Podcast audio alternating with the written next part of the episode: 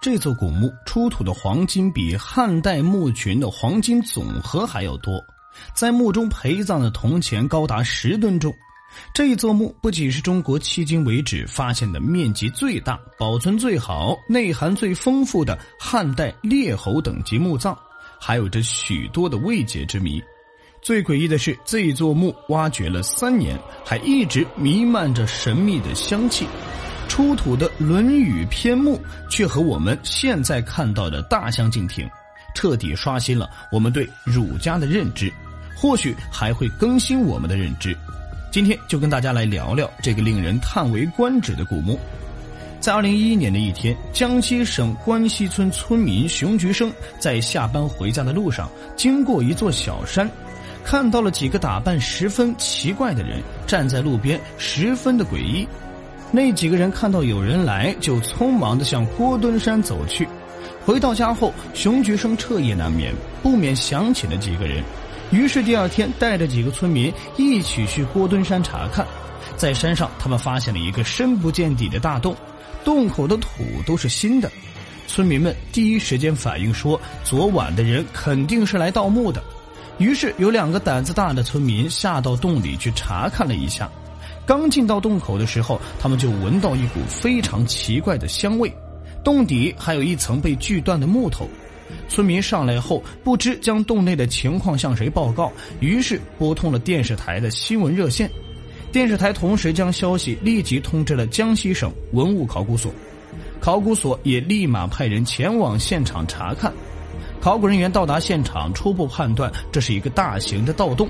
情况已经刻不容缓，准备进行保护性挖掘，考古工作也相继展开。但考古人员面对这座汉代大墓时并不乐观。根据专家以往的挖掘经验，汉墓十室九空，没来得及细想，杨军已经顺着绳索缓缓地滑进了盗洞。深不见底的盗洞会通向哪里，我们不得而知。就在小心翼翼下降的时候，突然出现的特殊气味扑面而来。突然觉察到了异样，让这个意外发现的古墓充满神秘。随着绳索一点点的延伸，杨军也越降越深。经过考察，发现盗洞竟然深达十四点八米。可为何这个地下墓葬会散发出如此独特的香味？爬出盗洞后，杨军开始对郭墩山墓地以及周围区域进行全面系统调查。经过调查发现，考古人员发现这一片区域其实是一片墓园，以海昏侯墓为核心，错落分布着大小八个墓葬和一座车马坑，平面呈梯形，总面积达四万平方米。考古专家们花费两年的时间来发掘陪葬区域，陪葬区墓葬都早已被盗空，墓葬中只出土了玉剑、陶器、漆器等物品。其中一个盗洞还发现了宋代的斗笠碗，专家们猜测很有可能是宋代盗墓贼所留。尽管墓葬已经被盗，但还是发掘出了墓园的整体布局，有着非凡的意义。海昏侯墓园是迄今为止发现保存最好、结构最完整、功能布局最清晰的西汉列侯墓园。直到标本陪葬区域全部发掘完毕之后，海昏侯主墓才开始真正的发掘。在主墓上仅七米高的覆斗形封土，专家就挖了大半天。随着封土的清理，甲字形的墓室边缘慢慢的显现出来了。墓室东西长、南北宽均为十七米，总面积为四百平方米。随着专家们的继续挖掘，在紧挨着封土堆的另一个土坡上，竟发现了一处盗洞。这时，气氛一下子又紧张起来。椁室里面究竟被破坏到了什么程度？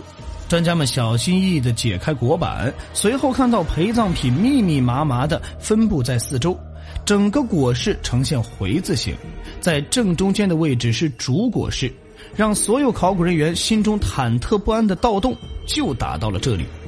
主椁室周围有过道隔开着，北藏阁分别是钱库、粮库、乐器库、酒具库；西藏阁是武器库、文书档案库；南藏阁是马车库；甬道则是越车库。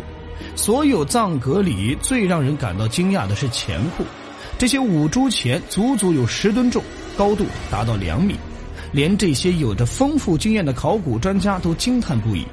东西南北四个藏阁，所有的东西清理完毕后，最后一共出土了各类珍贵文物超过六千多件，包括金器、青铜器、铁器、玉器、漆木器、陶瓷器、竹编、草编纺织品。除此之外，最受考古专家们重视的就是那些竹简和木牍。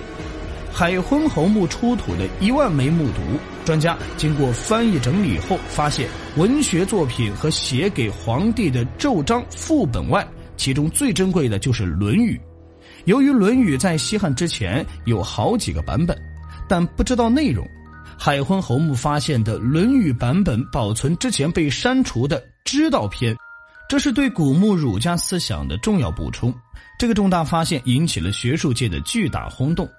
随着专家们的深入发掘，突然有了一个激动人心的发现：考古人员经过小心翼翼地将一整盘马蹄金取出，送往实验室。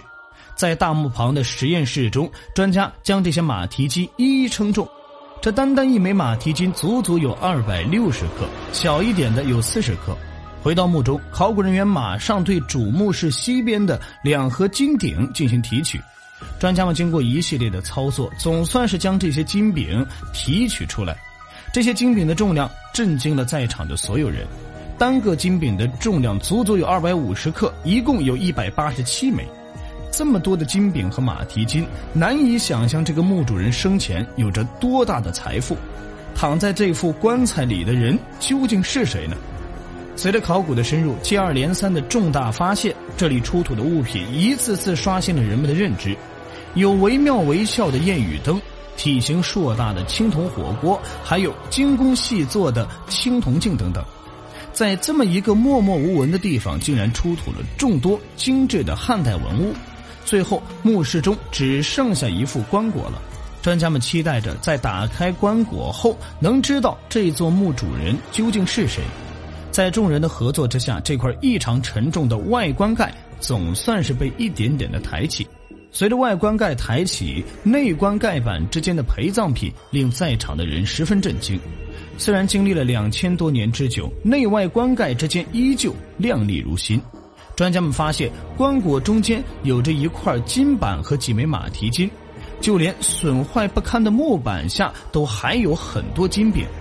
看到眼前成堆的金器，在场的人员都认为这座墓就像一座巨大的地下金矿。随后，为了保证文物的安全，专家对棺椁完整的提取回实验室。当内棺开启后，所有人再次大吃一惊，棺木内竟然没有墓主人的尸体。墓主人的尸体究竟去了哪儿呢？专家们对棺内进行了仔细的，才发现，原来墓主人的尸体在积水中浸泡了一千七百多年，已经化成了一滩水。棺内只残余了几颗牙齿。虽然尸体没有了，但是根据棺内玉器的摆放位置，还大致能推测出尸体的大概位置。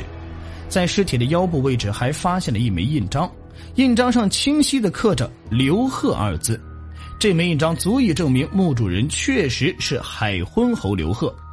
除了尸体之外，棺内最下一层还铺了一百枚金饼，金饼上铺了一层金丝编制的琉璃席。